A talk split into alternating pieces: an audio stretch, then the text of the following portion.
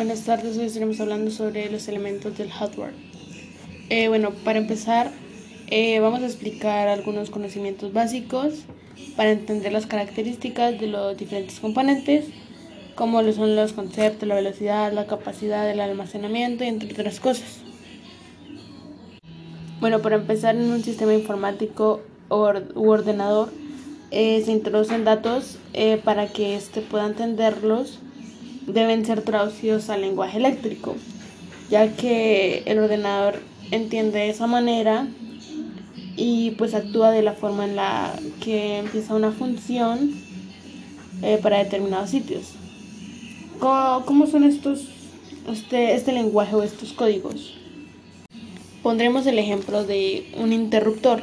Por ejemplo, el microprocesador eh, está formado por millones de interruptores y estos cuando se accionan eléctricamente les llega corriente eh, y sin accionar la corriente estos interruptores estarán integrados en el microchip.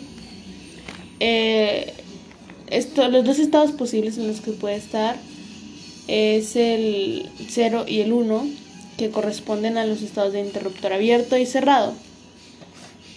Y cada uno de estos dígitos, el 0 y el 1, se denomina como un bit que es la unidad más pequeña de representación de la información de un ordenador. Eh, es decir, que la información es más pequeña que podemos representar es el 0 o el 1.